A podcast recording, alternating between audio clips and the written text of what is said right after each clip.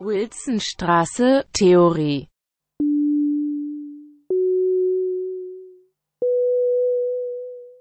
Teil 5 Lukian von Samosata über die Tanzkunst Im letzten Abschnitt der Vorlesung zu Mimesis in der Antike möchte ich auf einen Text eingehen, der sich explizit mit der Frage der Mimesis im Tanz beschäftigt. Sein Titel Über die Tanzkunst von Lukian von Samosata. Entstanden ist er einige Zeit nach den Schriften von Platon und Aristoteles, nämlich im zweiten Jahrhundert nach Christi. Wie Platons Politeia ist die Struktur des Dialogs über die Tanzkunst auch ein Gespräch, diesmal jedoch ein Dialog zwischen nur zwei Partnern. Während der eine, Crato, der Mimesis sehr skeptisch gegenübersteht, wird dieser von Lykinos, dem anderen Gesprächspartner, sehr positiv gesehen. Thematisch, so kann man den Text wohl einordnen, knüpft die Diskussion über die Mimesis vor allem an Platons Überlegungen zur exzessiven Mimesis an und weniger an die einhegenden Ausführungen zur Mimesis von Aristoteles. Platons Diskussion der Mimesis fortführend greift Lukian den Gedanken auf, dass die Mimesis sowohl eine Form des Anderswerdens und damit eine Auseinandersetzung mit der Alterität sei, als auch eine Weise der Institutionalisierung. Friedrich Wahlke schreibt, wie die Tanzkunst hier einerseits eine Darstellungspraxis ist, die in hohem Maße institutionalisiert und reguliert ist, die aber zugleich in diesem institutionellen Rahmen eine subversive Aneignung vollzieht und exzessiv werden kann. So ist die darstellende Kunst anders als bei Aristoteles nicht einfach von den anderen Bereichen abgegrenzt und ihre mimetische Praxis gesichert, vielmehr wohnt ihr die Möglichkeit inne, gerade durch die mimetische Ansteckung des Publikums über den institutionellen Bereich der Kunst hinauszuwirken. Exzessiv ist die Mimesis bei Lukian vor allem, weil sie nicht nur das Wahre und Gute nachahmt, sondern ebenso das Mindere und Alltägliche. Der mimetische Exzess lässt nun Kraton, den Mimesis-kritischen der beiden Dialogpartner, zur Schlussfolgerung kommen, dass der Tanz die philosophische Ordnung störe. Für ihn bringt der Tanz sowohl Geschlechterverwirrung, Zauberei, Selbstverwandlung und schließlich sogar Versklavung. In einem Zitat aus dem dritten Absatz bei euch auf Seite 17 der Folien warnt Krato Lukian vor den mimetischen Praktiken im Tanz und ihren Auswirkungen auf ihn und seine Stellung als Philosophen. Zitat.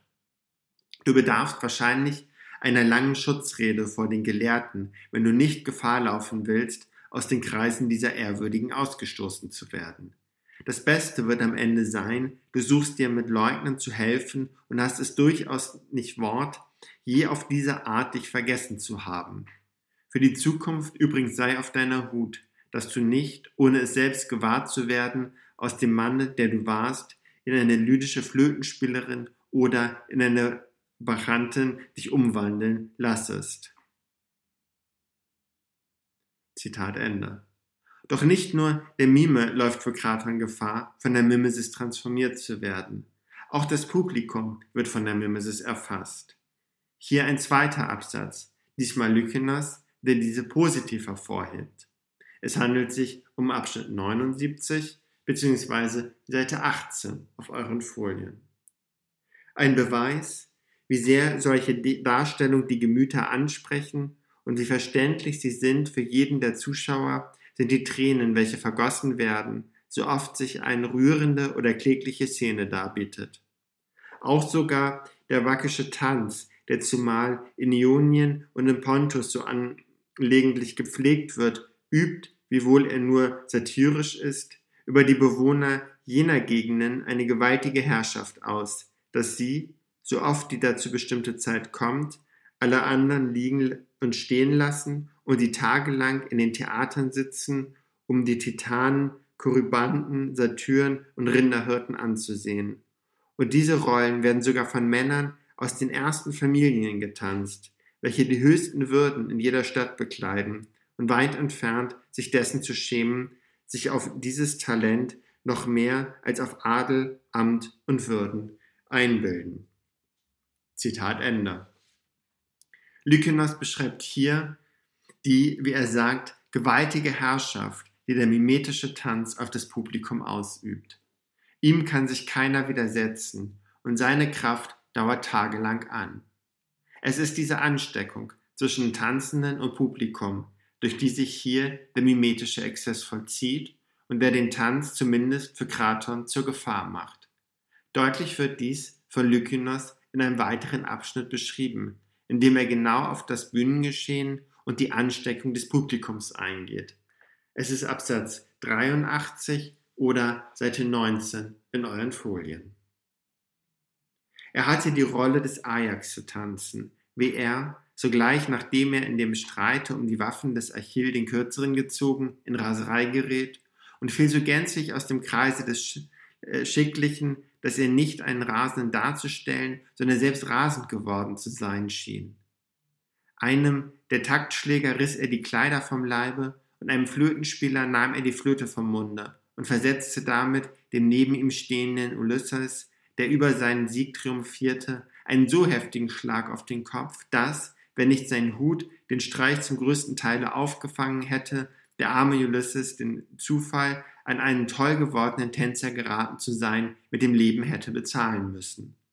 Aber auch das Publikum schien den Wahnsinn des Ajax zu teilen. Viele sprangen auf, schrien wie besessen, warfen ihre Kleider von sich.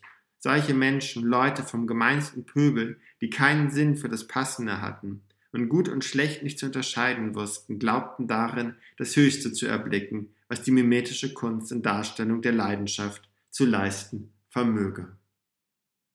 Zitat Ende. Hier sehen wir, dass selbst für den Mimesis-Befürworter Lukian die Mimesis nicht frei von Gefahr ist.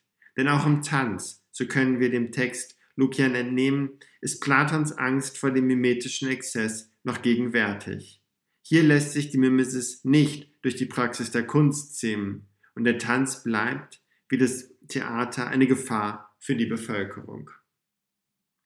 Anhand der drei Texte, der Politeia von Platon, der Poetik von Aristoteles und dem Dialog über die Tanzkunst von Lukian von Samosata sehen wir, wie bereits in der Antike die Mimesis unterschiedlich bewertet wurde.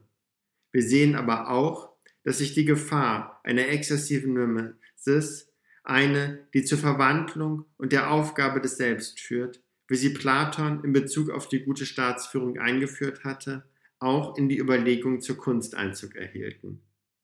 Wenn wir aus heutiger Sicht auf diese Texte schauen, dann sollten wir diese Angst und die damit einhergehende Abwertung der Mimesis nicht zum Anlass nehmen, diese Texte beiseite zu legen und jene Texte für die Betrachtung des Theaters zu bevorzugen, die ein positives Bild der Mimesis und des Theaters entwerfen.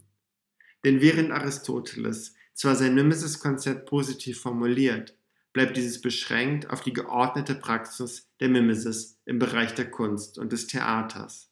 Platons Konzeption, die auch bei Lukian widerhallt, sieht die Mimesis wesentlich ambivalenter. Wie die Lektüren gezeigt haben, geht es beiden Autoren nicht einfach um eine Ablehnung der Mimesis, sondern um die Ablehnung einer bestimmten Form der Mimesis. Mimesis ist also zu qualifizieren. Das heißt, wir müssen darüber nachdenken, mit welchen Weisen der Nachahmung wir es zu tun haben und wie diese zu bewerten sind.